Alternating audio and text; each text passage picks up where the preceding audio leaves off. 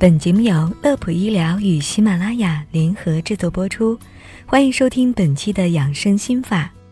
中秋佳节来临之际，月饼又成为了家家户户的主题。从最初的五仁儿、豆沙、枣泥馅儿，到现在的香辣牛肉、冰激凌馅儿，甚至最近还出现了宣称有保健作用的健康月饼。总之，各种口味的月饼正在不断的挑战人们的味觉神经。但是这些月饼真的健康吗？又有哪些人群不适合吃月饼呢？今天节目中我们聊的就是关于月饼的话题。第一个要和大家说的就是健康中秋月饼就得挑心吃，这个心指的就是馅料。月饼因为馅料不同，它的材料和营养成分也有很大的区别。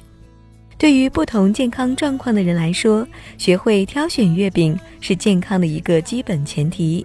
如果盲目选择、不加节制的食用，非但不能够点缀节日的氛围，还会给身体带来负担，导致一些疾病的发生。下面就来给大家讲讲不同的月饼应该怎么吃。首先是蛋黄月饼、肉类月饼，这类月饼是最常见的月饼种类。但也是对健康影响较大的一种，它富含糖分和热量，蛋黄的加入又进一步的提高了脂肪和胆固醇的含量。对于老年人、糖尿病患者以及患有三高等心脑血管疾病的患者来说，应该尽量避免选择这种月饼，因为心血管疾病的患者本来就要限制胆固醇的食物摄入量。如果盲目的选择这种月饼，有可能会加重病情。第二个是豆沙五仁月饼，这类月饼的脂肪和胆固醇不及前者，而且杏仁、核桃仁、黑芝麻、红豆和绿豆等坚果营养丰富，相对来说比较健康。但制作这类月饼仍然需要大量的蔗糖，患有糖尿病、胃肠道疾病的人群是不适合食用的。儿童食用过多也容易诱发龋齿，然后就是海味类的月饼了。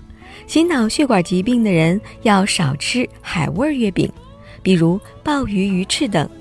尽管这类月饼干香可口，但是对于高血脂、心脑血管疾病来说，还是少碰为好。更何况，并不是越贵的东西营养价值必然高，像鱼翅这种食品。其实并没有多少营养价值，而且不少的海鲜重金属含量也比较高。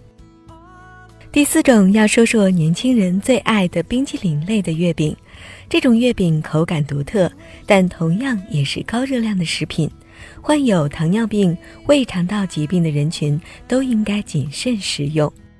而且这种月饼必须要在低温的环境下进行保存，在常温下保存两个小时就可能有变质的风险。肠胃功能比较弱的人在食用之后很容易得肠胃疾病。下一种是水果类的月饼，大家都知道，新鲜的水果切开之后是很难保存的。怎么才能够让月饼里的水果保持足够长的时间不变质呢？就是把它们做成果脯蜜饯。首先，在被做成蜜饯之后，由于干燥和腌渍的过程，新鲜水果里我们最为看重的维生素 C 几乎已经损失殆尽。其次，各种果脯蜜饯的含盐量高达每百克七到八克，而高盐饮食的危害我们就不需要多说了吧。最后一种就是无糖月饼。现在有一些无糖月饼深受老年朋友的喜爱，也被称为最健康的月饼品种。但需要注意到的是，这类月饼虽然馅儿里面没有单糖，但月饼皮儿还是用小麦等细粮做成的，其中也含有淀粉等，进入身体就会转化为糖分。